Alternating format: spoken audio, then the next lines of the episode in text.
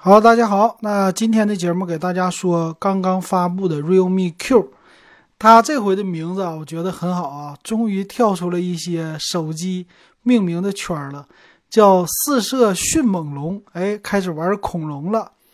咱来看一下这机器啊，它的正面呢属于一个水滴屏的造型，那背面呢，它是一个四个摄像头在机身的左侧，而且正中间呢带了一个指纹识别。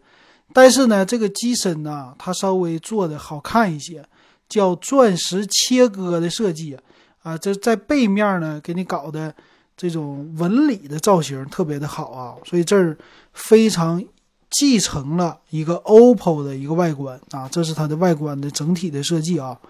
那咱们来看一下这个手机作为一款入门级的九百九十九的手机，这么便宜。具有什么样的优势呢？咱一个一个的说啊，分别来看看。那官方说呢，最大的优势，首先就是我的钻石切割这种纹理的漂亮，还一个呢，就是四个摄像头啊，这是它最大的一个卖点。这个四摄摄像头呢，官方说啊，一个是四千八百万像素的主摄啊，还一个超广角镜头。一个人像镜头和一个微距镜头组成的四摄，啊，九百九十九块钱搞一个四摄，把当年呢华为的四个摄像头卖那么贵的哈，这一下子拉低到最便宜的价格了，那很有意思啊。那这个售价呢，它依然使用的是索尼传感器的四千八百万像素的主摄像头，那这一点上要给他点个赞哈。四千八百万像素的主摄，那今年真的是索尼大赚呢，是吧？应该是卖了不少钱呐，家家都采用啊。那前置呢就稍微低一点，前置是一千六百万像素的摄像头，那整体的像素，毕竟摄像头的头数比较多了嘛，啊，有夜景的模式，然后超大的模式，这些都有。而且呢，对于九百九十九块钱的价位的手机，也带了超广角镜头。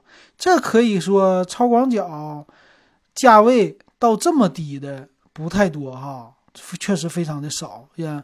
以前呢是有，咱们说红米 Note 七啊，红米七什么的，但是呢都没有带超广角镜头。这回它带了，所以这个我觉得是价位的一个下探啊。这能看出来，它也是。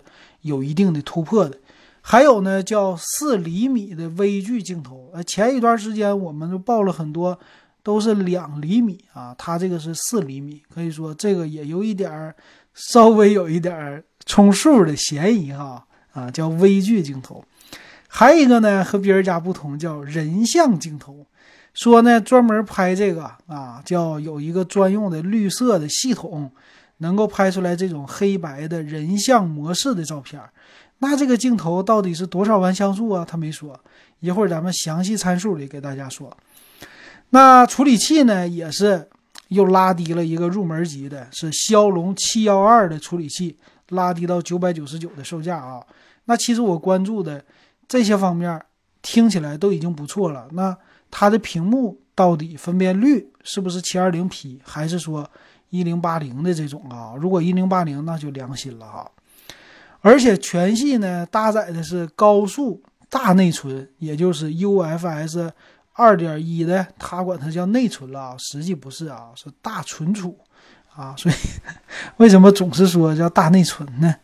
那 UFS 二点一带来的什么呢？就是它的一个有九百六十帧的慢动作动画啊，这个之前从三星家最开始出来的吧，啊，当时支持的很牛的技术，现在下探到一千块钱的手机也确实挺吓人哈，并且呢，支持四千零三十五毫安的电池，还有一个叫啊这个 Wake 的闪充三点零，也就是 OPPO 家专门自己的一个闪充哈。最好玩的是呢，在这种价位。，V 呃，这是 OPPO 家的，属于旗下的啊，终于还支持了 Type C 的充电接口啊，终于不是它那个 Micro USB 了。这一点上看起来，它摒弃的东西非常的多哈。那机身的颜色，官方介绍呢有两个，一个绿，一个蓝啊。那我想大部分人应该还是比较喜欢蓝色的吧。但是官方主打可是一个绿色的啊，蓝色有点极光色，绿色呢有点墨绿的那种感觉啊。那整体呢，我觉得钻石机身呢，在背面来说就比较炫啊，比平时的极光色再炫一些啊，这是它的特色。那屏幕呢，采用的是底边比较窄的这种窄边框水滴屏，屏占比是九十点六百分之。那屏幕呢是达到了六点三英寸啊，这个我关注的是它机身的厚度到底怎么样哈。那其他方面呢，它还支持一个生活防水的设计啊，这一点也挺好玩哈。九九九还支持生活防水，不错。行，那咱们来看一下它的参数哈。参数方面，那这机身呢，它的厚度确实和我想的差不多啊，达到了八点九毫米啊，比较厚的，重量一百八十四克，所以这么厚呢，其实电池四千毫安也能做到不是这么厚的，但为什么这么厚？嗯，不太清楚，可能是为了显示它的价位比较低端吧。但是屏幕还是 OK 的啊，叫 LCD 的材质，其实就 TFT 的屏幕哈。那它是 Full HD 加的分辨率，也就是说是高清的，并不是 720P 的。这一点上和 OPPO 家的定位完全不同。看起来 Realme 确实是主打性价比，给的料还是挺足的吧？啊，这种的。那四个摄像头呢？主摄咱们说了，四千八百万，大家非常熟悉了，f 一点七九的大光圈。那超广角呢？是八百万像素的啊，八百万像素也够了。那另外两个确实啊，人像的和微距的都是两百万像素的凑数的，但是它这个凑数价位在那摆着呢，这种凑数我就愿意接受了，对吧？你别给我卖到一千三四啊，这个我不会接受的。但它这个价格 OK 啊，前置一千六百万像素 f 二点零的光圈，最大的摄像支持到四 K 的三十 FPS，而且支持九百六十帧慢动作。还有二百四十帧都支持，一零八零 P 的模式呢，还支持到一百二十帧啊，那玩的可玩的多了啊。那骁龙的处理器，这个没什么说了，七幺二的处理器也算是不是特别旧的吧。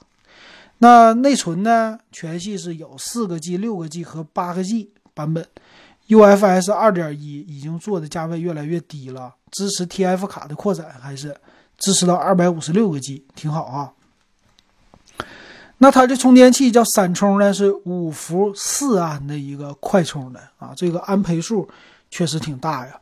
双频的 WiFi，而且支持蓝牙五点零的技术啊，这些都很好啊。保有了三点五毫米的耳机接口和 Type C 的接口啊，而且是三卡槽独立的这种设计，哎，这个很难得呀。也就是说，你买一个。六个 G 的内存呢，不用配太高的存储了，直接可以上个一二八的存储卡，价位更低啊，或者买四个 G 的都行了啊。